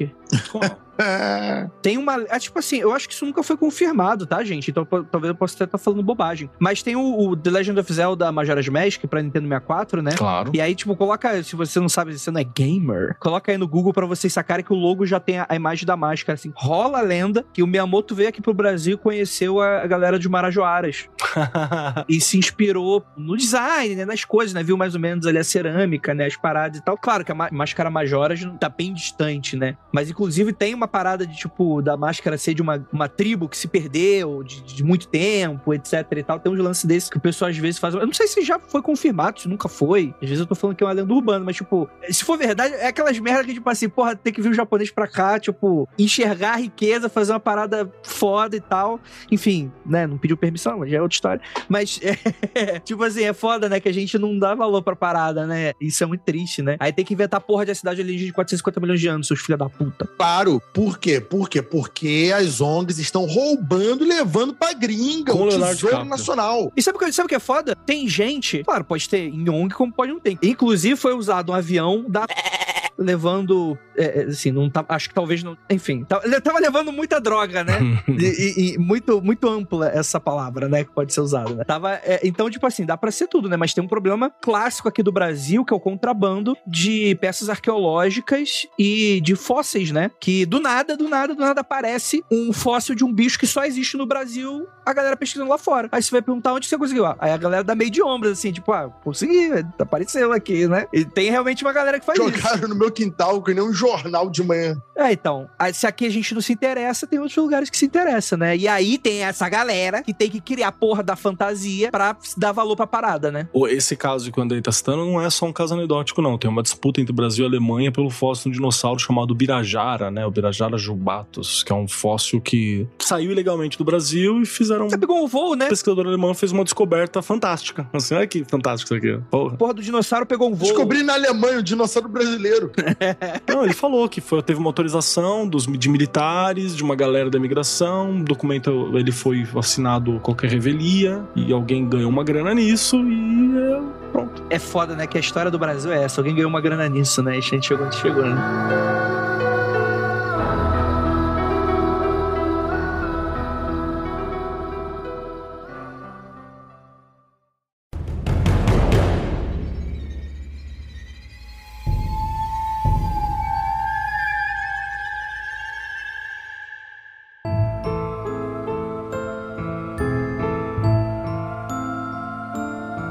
Cara, tem uma história muito maneira, é no qual esse episódio era pra ser o foco, né? Mas acabou que. O nome do episódio tem que ser Ratanabá, André. Você lutou, você Não, não, não. esperneou, mas Não, mas eu acho que eu, Cidades míticas brasileiras, é isso aí. É, ué, é, é um assunto pertinente, né? Que a gente tá falando aqui do manuscrito 512, que apesar de ser assunto de disputa e que a gente não tem o martelo, é uma verdadeira cidade mítica brasileira que a gente nunca descobriu, né? E que tem, inclusive, muita, muitos pesquisadores e historiadores falam, cara, isso pode ter a ver com alguma coisa. Tem historiadores e pesquisadores que já criaram até uma história que não tem nada a ver com com a outra. E tem outros que falam, não, cara, isso provavelmente pode ser algum tipo de ficção, mas a gente não sabe. Alguém aqui acha que é realzão? Quem, quem leu aqui falou, cara, isso aí pode ser, porque é muito diferente, né? tá falando dessa história do manuscrito? Manuscrito 512, é. Tá, tu tá perguntando se eu acredito? E se essa- se a cidade que ele tá descrevendo é real, assim. Mas pense com o seu lado historiador, não com o seu lado. Nem meu lado, nem meu lado Belívio acredita Ah, nessa. tipo, pensa assim. É... É porque o cara tava em Roma, né? Vamos descrever aí a cidade que ele tá descrevendo. é a cidade de Essa Roma, aí, né? eu li lá o documento original, porra, demorei quase três horas pra ler essa porra. Eu até desisti na sexta página. Inclusive, eu tenho PDF, hein? Se quiser, eu dou- mando pro Dedê colocar aí no, no post. Bom, vambora, vambora. Difícil de ler, tá lá as 10, 12 páginas no, no site, dá pra você pegar. Aí tem alguns conspiracionistas que vão falar: não, não tem acesso ao original, porque tô escondendo a verdade. Porque tá caindo os pedaços, velho. Se você olhar pra aquilo, ele desfaz. Gente, sabe por que que vocês não têm acesso ao original? Eu Vou contar. Porque se vocês pegarem no original, ele desmonta. Então tem certas coisas que não dá, nem a gente que estuda determinadas coisas tem os originais. A gente às vezes lida com, com cópias, porque o original tá guardado a sete chaves, não por causa de uma teoria da conspiração, mas só por uma questão de preservação mesmo, assim. Ah, tem uma conspiração globalista aí, Gabi. Você não tá falando porque você é historiadora, esquerdista. Que igreja católica! O ano é 1753 e a gente tem uma coisa muito interessante, que na época a gente tinha os bandeirantes pra fazer esse trabalho de Assassinar indígenas, assassinar perfeito, Keller. expandir o território. De violentar todo mundo por onde eles, por onde eles passavam. Exatamente, né? É esses que alguns dizem como heróis, mas que enfim, né? É isso aí. E que eles trazem um documento e mandam pra Biblioteca Real na época, hoje a nossa Biblioteca Nacional, né? E esse documento fica meio perdido durante um tempo. Acho que endereçado ao vice-rei do período, né? Então tinham alguém, assim, foi pra alguém mesmo. Sabe o que eu acho muito engraçado dessa data, né? Porque, assim, teoricamente o documento é de 1753, mas ele foi chamada a atenção, né, na data de 1839. E daí o que eu acho muito significativo é que em 1838 foi fundado o Instituto Histórico Geográfico Brasileiro, o IHGB. E é muita coincidência quando começa-se a se preocupar, né, com uma questão de história do Brasil, né? Não que a história do Brasil começou a existir agora, não é isso, mas uma preocupação política, né, do império e tipo do- de estudo da história, de construção de uma identidade nacional, o que que é o Brasil, o que que é o nosso passado. E daí do nada surge esse documento, tipo, hum, não sei, pra mim parece assim muito uma tentativa de construção assim de passado, assim, de, de criar esse passado glorioso desse grande povo, sabe? Esse documento ele é um relatório. Ele é incrível, vamos lembrar que ele é incrível, ele é muito louco. Ele é maneiro. Não, como um documento histórico, ele é foda. Nós temos muito poucos documentos do período, aliás, né? É, se você comparar, né, tipo, a quantidade de coisa que sobreviveu, né? E a narrativa dele é muito legal, é muito instigante, assim, ela é uma narrativa de diário mesmo, de tipo, ouvi isso, tava lá, que ficamos com medo, né? Ah. tipo Indiana Jones no Brasil, entendeu? É mó da hora, cara. Você consegue imaginar o Indiana Jones aqui, tipo, na cidade. E aí, a ideia é que esses bandeirantes teriam encontrado rui- já ruínas, né? Não era uma cidade funcional, né? Mas era uma cidade perdida, né? Descrita como uma civilização arruinada no meio da selva brasileira que tinham indícios de um grande desenvolvimento populacional e riquezas. E aí, você tem alguns códigos e um mapa da região. E nesse documento tem esse, esse relato, né? O estilo de escrita em prosa mostra que provavelmente possa ter sido até uma transcrição de um texto, talvez até mais antigo, o que dá a entender que tem essa história que talvez possa ser inclusive um documento, uma, é uma cópia de um documento ainda mais antigo, né? E que fala sobre essa grande cidade perdida, né? Entre as pessoas que ficaram bastante interessadas foi o tal do Sir Richard F. Burton, que é um pesquisador britânico que publicou o livro Highlands of the Brazil, né? Highlands, como é que será a tradução para Highlands? Terras altas. Terras altas, né? Acho- É que isso não faz muito sentido no nosso idioma, né? Pradaria, né? Não sei como é que chamaria, não. Planície. Planície, talvez, né? É porque o Terras Altas, se você pensar assim, Highlands, Scotland, ele fala, eles, pen- eles, eles pensam, eles pensam em Terras Altas da Escócia, então seria tipo algo como Terras Altas brasileiras, algo assim. E eu só falei a frase terras altas porque eu tô assistindo aquele seriado Outlander. É que ele tá aí, assistindo Todo mundo se chama Highla- é Highlander. que ele tá, ele, aham, ele tá assistindo Highlander, o guerreiro. Maravilhoso soft porn chamado. Calma aí, é o Highlander ou o Outlander? Tem dois aí. Highlander não é soft porn. Não, é o Outlander. Pelo menos o o Highlander que eu assisti não é, mas tudo bem. Puta, viu errado. Tem o Highlander, que é o pornô de nerd, e tem o Outlander, que é o pornô de tia. Têm qual que você assistiu? Exato, é o porno de tia, é o porno de tia. Pornô de perfeito. Perfeito. Mas a ideia é que esse documento ele ficou perdido, vamos dizer assim, dentro da biblioteca durante mais de um século, né? E ele foi meio que redescoberto, né? No século XIX. É, e ele também pode ter sido né, redescoberto ali no século XIX porque começou a se ter um maior interesse. Então talvez possa também só ser uma causa e consequência, sabe? Tipo, se montou mais um sistema de arquivo, começou a se preocupar mais com isso e daí acabaram chegando nele. Também Sim, tem sim. essa explicação um pouquinho mais simples. Deixa eu puxar uma parada que ajuda a dar dúvida, assim, pro documento, né? Primeiro que é o período, ele é um documento que fisicamente ele é datado, mas isso não, não, não quer dizer muita coisa, porque às vezes o papel é da época, a tinta é da época e a escrita é mais recente, né? Isso é uma coisa que já aconteceu em falsários e por aí vai. Mas beleza, então ele pelo menos tá relacionado ali ao século XIX, provavelmente ao século XVIII, que é onde ele tá datado mesmo. Mas ele tem umas paradas da descrição que é muito louca, porque assim, se você for puxar, já tinha, desde os relatos quintistas, uma ideia do Eldorado, Amazo... do- amazônico não, é amazônico, né? Não, Eldorado estaria na, na área da Amazônia, mas não a nossa, área hispânica ali. Eldorado, a grande cidade, né? Mas a, a descrição de Eldorado, ela é uma narrativa muito religiosa, muito, muito fantástica. E é muito louco que você pega o manuscrito 512 e ele tem uma entrada que ela é muito pé no chão, saca? Ele tem uma descrição muito pé no chão. Em nenhum momento você descreve, sei lá, seres fantásticos, você não descreve algumas coisas que você achava no Eldorado. Ela é pé no chão. A forma de entrar na cidade, é muito pé no chão, em algumas formas. Então isso é uma das coisas que eu acho que são mais legais. Você não tem uma geografia fantástica que dita toda a regra, você não tem essas colocações. Acho que a coisa mais doida que mostra é uma montanha brilhante, onde seria parte da entrada, assim. Mas ainda assim fala que seriam pequenos cristais que dava pra se ver e tal. Não- vem o rolê de ser uma montanha de ouro, uma montanha de prata. Depois fica meio mais pirado, mas ele começa num crescente, assim. Ele vai te apresentando as coisas num crescente. E isso é uma coisa legal da narrativa dele. E isso é uma coisa que a galera fala assim, pô, se é pra ser um- uma narrativa fantástica, um instigante, por que que não tá na mesma piração, né? Do que você já tinha naquela época. Apesar de que, e aí vem os rolês, uma das primeiras descrições da cidade, da entrada, assim, fala que tem um pórtico de três arcos, um arco maior, dois arcos menores, que é uma parada romana, assim, é uma parada muito de escala romana, né? Fala de uma estátua na praça, com uma mão na cintura e a mão direita apontando norte, em cima de um pilar, que é outro rolê romano. E salvo engano, a Gabi já puxou isso aqui, salvo engano, foi mais ou menos nesse período também, no século XVIII ali, que você tinha a redescoberta de Pompeia, né? Então você tinha algumas outras coisas acontecendo que ajudam a dar essa cara. Essa cara romana era uma coisa importante. E alguns locais do mundo você tinha algumas discussões de arqueologia sobre essas cidades sendo encontradas, né? Tem uma outra também, além de Pompeia, que foi encontrada na época, que é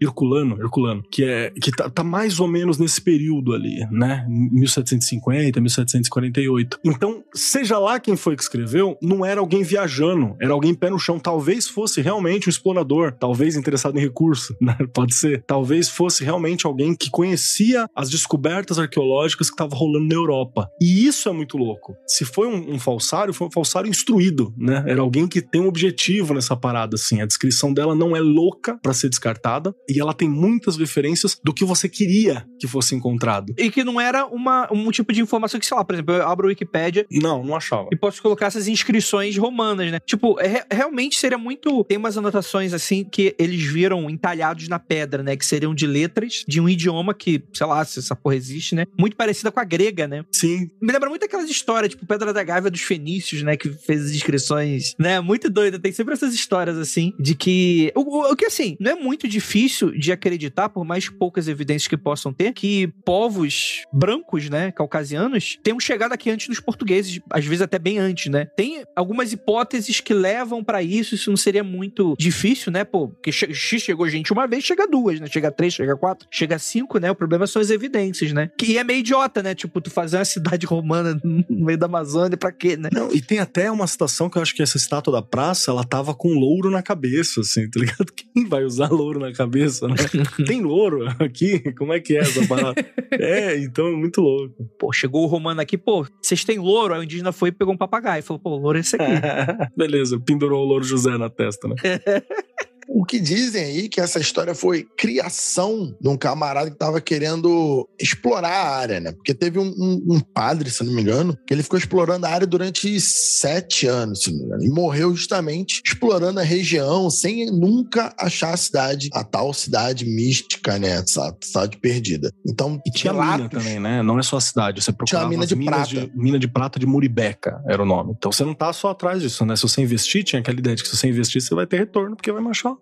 prata. O Muribeca, né, também é, ele tinha supostamente uma, uma mina de ouro, prata e diamante, se eu não me engano. E era uma mina meio secreta. Muribeca era um cara que era descendente de um cara que morou com os indígenas durante muito tempo. E aí ele tinha, recebeu a mina, acho que do pai, e depois teve, teve um lance desse que ele, ele queria receber o, o título de nobreza de Portugal. Aí Portugal ia dar, fazer um acordo com ele que iria entregar o título a ele como nobre português se ele dissesse onde era a mina. E ele não falou, ele desistiu, ele voltou atrás, e aí supostamente essa mina ficou secreta. Aí uma outra história é que um grupo lá explorando a região encontrou uma mina e essa mina não era uma mina rentável, os portugueses abandonaram a ideia de explorar essa mina. Enfim, supostamente esse grupo que achou uma mina, mas a mina não era rentável, que fez esse documento. Meio que ficcionando, zoando. Pra quê? Pra que os portugueses continuassem procurando a tal cidade, tal. Supostamente seria isso. Eles teriam escrito essa ficção de propósito para enganar os portugueses, só para zoar, porque os portugueses não tinham atendido ali a, o requisito da mina. Então eles ficaram frustrados e deram uma zoeira, deram uma zoada na galera. Mas esse é o lance. Isso é na Bahia, né? Isso é na Bahia, isso não é na Amazônia, isso é na região que é hoje o estado da Bahia. E aí é mais difícil acreditar que tem uma cidade perdida em algum local da Bahia atualmente. Isso aí isso que pega. Acreditar É, nisso pega essa parte. O rolê material já, já, já mostrou que não, não é bem assim, né? Apesar de que a gente tem outras histórias, né? Se eu não me engano, tem uma ideia também da do, uma cidade escondida nos Andes, né? Paititi, você tem umas, uma, a própria Eldorado, né? E ainda existe esses mitos de cidades ameríndias, né? Por aqui. A vantagem que quando você conta uma, uma- um rolê desse histórico no- no- nos Andes, no meio da Amazônia, no meio de lugares colossais que ninguém um fica dando rolê, pra entrar, né? é que é um lugar desgraçado, né? É difícil provar, é difícil você levar uma expedição pra lá de arqueólogos pra tentar buscar qualquer vestígio de cultura material, sabe? Então é, é mais tranquilo você plantar essa história, sabe? Tanto alguns anos atrás quanto hoje, sabe? E, cara, a gente não tem evidências de que essa cidade existe, mas ele é um documento histórico e um registro interessantíssimo, né? e que movimentou muita gente para ir atrás. Você tem exploradores famosos que vieram para cá, que gastaram uma fortuna tentando buscar essa cidade, né? E de novo, ela, ela foi muito bem construída, porque o documento ele puxa muitas dessas características do, do que tinha do período mesmo, assim, várias características da, da busca europeia, desse classicismo europeu que estava acontecendo no período, né? De você investigar a pirâmide, de você investigar é, a cidade, achar Herculano e, e encontrar e começar a escavar Pompeia e, e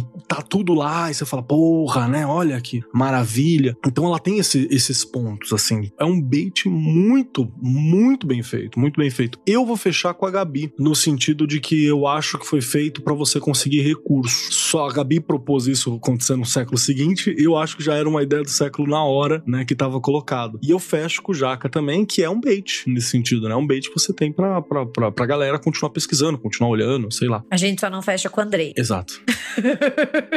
Mas aí já esperava, né? Porque, na verdade, né? Pô, orgulho, né? Imagina fechar com o Andrei. Ó, olha a descrição de um trecho inteiro aqui do manual, do manuscrito pra vocês verem. Português, né? Terrível. Uma coluna de pedra preta de grandeza extraordinária, e sobre ela uma estátua de um homem ordinário, não um deus, com uma mão na ilharga esquerda e o braço direito estendido, mostrando com o dedo index do polo do norte. Em cada canto da dita praça está uma agulha, a imitação das que usavam os romanos, mas algumas já maltratados e partidos como feridas de alguns raios. E tem até um rolê todo que eles falam algumas vezes sobre ah, deve ter acontecido um terremoto. Rapaz, aconteceu um terremoto interior da Bahia é preocupante, né? E detalhe, uma coisa que acabei de me lembrar sobre essas descrições é porque é o seguinte: Roma, assim como para muita gente os Estados Unidos ou a, a, a França no século XIX era o ideal maravilhoso de sociedade, de cidades, de construção, de modo de vida, provavelmente no século XVI, XVII, em referências do, do que é o ideal de uma cidade da antiguidade ou até mesmo do, do- do tempo deles ali, Roma é o ideal. Então ele ia descrever o quê?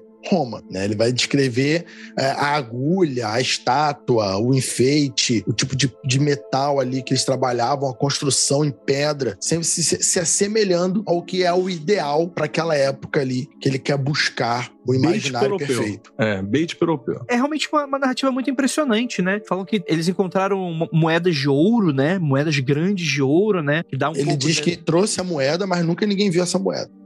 Ó, eu trouxe, hein? É, se eu achasse uma moeda de ouro também, ninguém ia ver, não. É, exato. Essa eu até concordo que realmente, se ele traz a moeda de ouro, porra, vagabundo ia gastar rápido. Tá do lado da, da taça Júlio Gimenez, isso aí. Isso aí. Isso aí realmente. Tem um rolê que eu adoro, assim, que foi um cara, um maluco chamado alguma coisa Fell, que ele teria Barry Fell, né? Que ele é um escritor de pseudo-história. Então, bom, por aí você já vê, né? Ele fala que ele teria pegado alguns dos escritos, e, gente, dá pra você ver no manuscrito os escritos, a gente vai ver esse link aí pra você dar uma olhada. Ele é bem, ele é bem uma coisa, tipo, uma coisa de grego, ele tem umas perninhas, assim, nas letras, que me lembra aquele, é, o Tebano, né? Do Papo Honório de Tebas, que é uma escrita mágica que você tem. Tem umas cruzes ali que eu não sei o que estão fazendo ali. Mas beleza, tem umas cruzes, tem uns bagulho meio doido. Que ele fala que ele conseguiu traduzir e seria uma forma de egípcio demótico misturado com uma língua esquecida dos caldeus. Aí eu falei, pô, aí ele teria traduzido, dizendo, não, isso aqui está escrito cupis, que quer dizer perfumes e flagrância, era uma loja. E a escrita que os caldeus usavam para, claro, descrever seus tesouros escondidos. Então ainda tem Obviamente, isso, né? obviamente. Tipo, tesouros, check.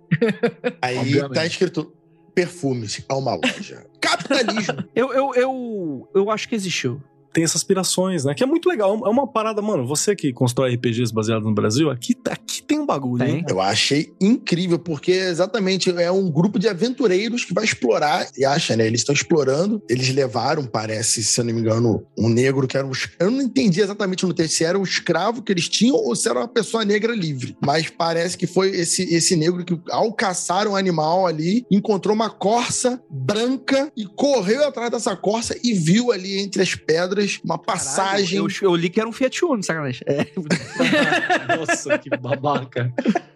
E aí ele viu e aí chamou, chamou-lhes a atenção e eles aí encontraram a passagem para tal cidade, que depois nunca mais foi encontrado. Eu vou passar também pra você, Dede, e pro Jaca, e pra Gabi que tá aqui, um trabalho acadêmico que eu encontrei, que é da onde eu, foi parte da minha pesquisa. Wagner Ribeiro de Carvalho fez esse, essa- esse trabalho. Ele apresentou no primeiro Congresso Nacional de Linguagens e Representações. Ele tá fazendo uma análise da linguagem que foi apresentada, puxando um contexto histórico e tal. Uhum. E é muito legal o manuscrito 512, A Cidade Perdida da Bahia. Esse é o título do trabalho. E é legal porque no fim ele fez esse trabalho desgraçado de fazer uma transliteração do texto que tá escrito em uma cursiva infernal, a mão de alguém apagando já. Perfeito. Pra um digitalizado, bonitinho, né? E mantendo as letras. Então, um tá escrito com H, né? Tem umas paradas com mais consoante do que devia.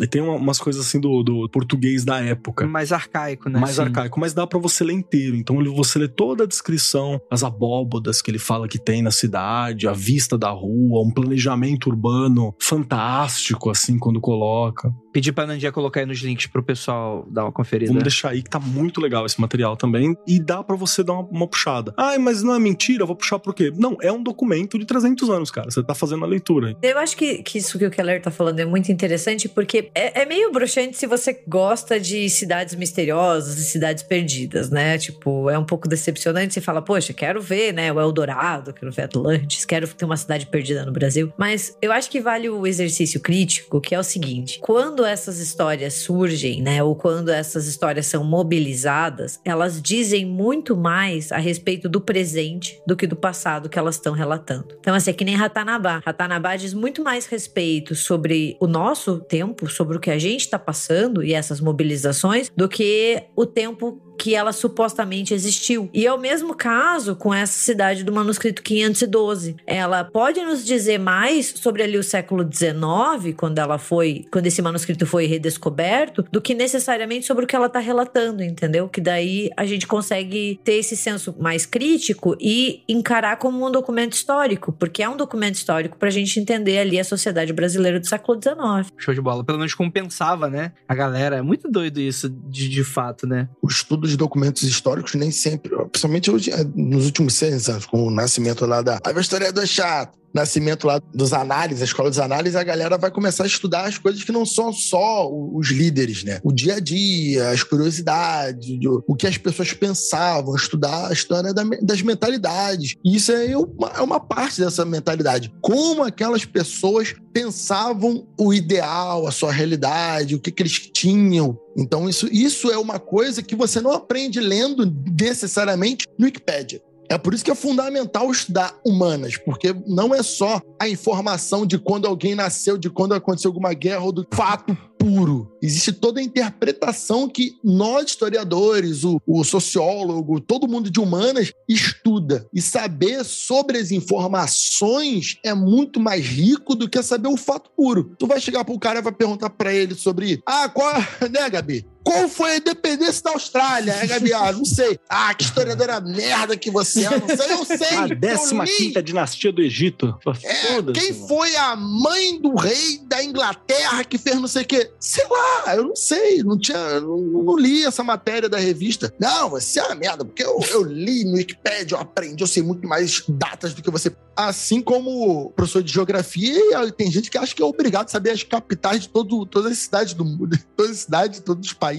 Cara, pô, eu estudo coisa Porra. muito mais. Pelo menos do Brasil, né? Por favor. Ah, às vezes É, tem que e é saber. interessante que o que o Rafael tá falando é uma coisa que às vezes também não é muito dita. Alguém que tá de fora não entende, não percebe, né? Mas muito desses materiais com várias evidências, eles são revistos a todo momento. E aí você tem vários conceitos que eles mudam porque viu que o historiador da época naturalmente colocou nas lacunas o que ele achava, um pouco dos valores dele, Sim, tá lá. Aí a, co- a coisa vai mudando e você vai repensando, vai reavaliando e vai. E talvez, talvez essa lacuna nunca seja preenchida corretamente com o que é. Mas cada vez que a gente está discutindo isso, a gente aprende mais sobre o povo daquela época e sobre a gente mesmo também, né? Por exemplo, lá naquele, no caso Evandro, no caso Altamira, todo momento o Ivan fala isso. Como que a justiça olhava aquelas pessoas ali que estavam sendo julgadas? Pô, os caras achavam importante colocar que o cara era gay no, no, no processo de, assassinato. Não, ele é um pervertido sexual. É que Qual é a perversão era, do cara? simo- é- era era sinônimo de um deviante, né? De alguém É. que. Alguém que era pervertido, né? Um tarado, É, e- né?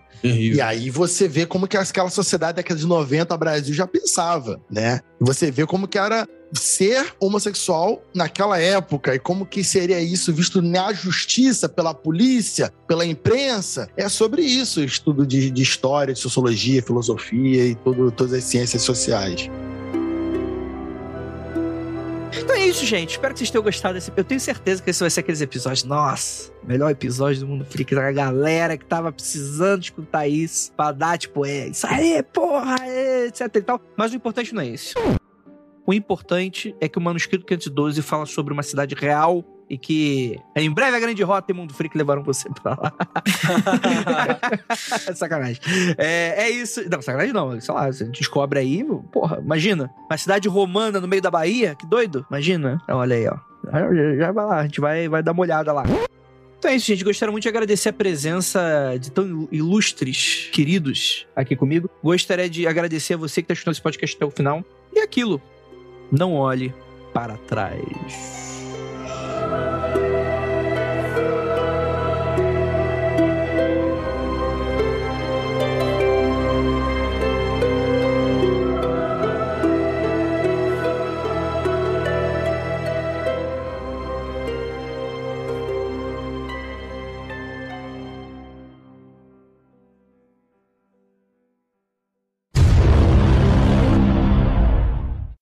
Aquilo, não olhe para trás. Que tá na rabá, né? Vai tomar na rabada. É, não olhe pra trás, senão vai encontrar vou lhe rabar, né? André, esse programa é de semana, é pra semana que É vem? pra, é pra quinta-feira agora. É, não, porque a gente Qual tá falando aqui semana passada, semana passada. Manos Semana passada ele lança daqui a um mês o programa. Não, isso aí vai rápido. É, deixa eu gravei o. Senão já perde. Senão já perde pauta, né? Esse é o problema. É, Eu gravei isso aí. o- quente é uma merda. É uma merda. Gravei o que aconteceu comigo com a Ira. A Ira, dá só a notícia aí. Eu fui falei do, do- da loja de camisas que eu vou abrir, que eu vou abrir a Ira. Isso aqui vai sair em outubro. Eu falei, porra, então eu tô falando da loja de Recording camisas do passado. Já foi, pô, já foi. Nossa, essa é uma merda. Quando a gente tem filme, essas coisas, tem gente que vive pedindo lá no RDM, ah, faz tal filme, faz tal série. A gente faz. mundofreak.com.br